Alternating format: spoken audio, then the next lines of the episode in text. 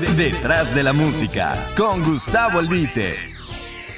¿Qué tal amigos de iHeartRadio? Mi nombre es Gustavo Albite Martínez. En esta ocasión les platico que la muerte como la vida, las mujeres y el amor tienen un sitio muy especial en la música popular.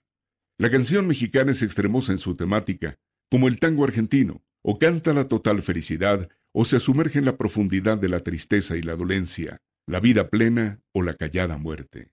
Muchos autores mexicanos como Tomás Méndez, Macedonio Alcalá y José Alfredo Jiménez han tocado el tema de la muerte, y el pueblo congratulado los canta a diario honrando la vida, pero consciente de la inevitable muerte.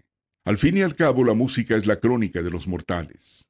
Entre la cuna y la tumba transcurre la vida con miel y con acíbar. El sufrimiento profundo, dicen las canciones, puede conducir a la muerte en medio de severos dolores del alma, sobre todo. En la película El infierno de Luis Estrada, con Joaquín Cosío y Damián Alcázar, un oportuno diálogo sintetiza la historia de todo ser humano. No, mi Benny, la gente cree que el infierno está después de la muerte, y no es cierto. El infierno es aquí merito, en la vida. Cualquier ser humano puede en este momento confirmarlo cuando los habitantes de la Tierra participamos cada día en una trágica lotería derivada de una contingencia sanitaria que cobra cientos de miles de vidas diariamente. Entre las serias enseñanzas de esta crisis está aquella de darnos cuenta que no tenemos alternativa, o cuidamos la única casa que tenemos, nuestro planeta, o consumamos el suicidio que hemos venido preparando hace mucho tiempo.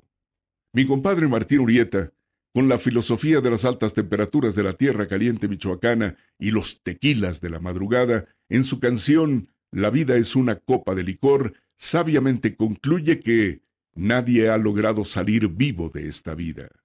De los humos del alcohol y la magia de la bohemia, en un momento de cavilación profunda, cuando las canciones de dolor empinan las emociones, brota el pensamiento trágico y el autor escribe, La vida es una copa de licor. Si la tomas de un jalón se acaba, y si la bebes lentamente también se acaba. En la canción que acaba de escribir Martín concluye sentenciosamente, La vida es una paleta helada, si chupas se acaba, y si no chupas también se acaba. Parece justificación de un bebedor, pero entraña gotas de sabiduría popular y manifiesto buen humor. La canción ranchera se nutre de sentencias y proverbios que nos recuerdan la fragilidad de la vida y esa extraña ruleta que todos sin excepción jugamos, enfrentando un mundo de enfermedades, partidos políticos, pandemias, gobiernos autoritarios y corruptos, accidentes, desastres y delincuencia. Esa es la vida y esa es la música que la retrata.